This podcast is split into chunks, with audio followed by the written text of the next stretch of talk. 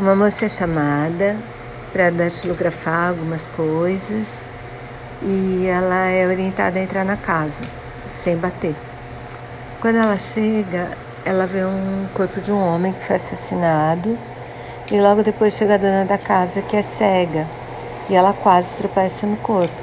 Aí a moça se assusta, sai correndo, cai nos braços de um agente secreto que estava investigando uma outra morte suspeita de um colega. E aí ele acaba se interessando pelo crime.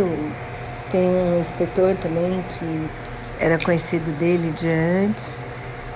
E ele acaba pedindo ajuda do Poirot, que era amigo do pai dele, assim.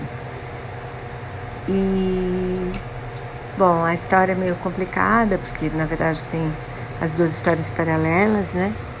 Mas os personagens são bem bacanas, ele é um fofo e é super divertido, que é um, pra mim é um must quando Agatha Christie é, resolve ser engraçada, sabe? Eu acho que os livros em que, em que a gente ri dela são os melhores.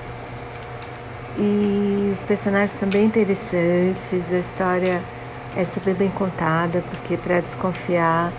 É, na verdade eu acho que ela usa um truque, mas eu acho que o crime. que a história é super bem resolvida no final, assim. Eu recomendo, adorei.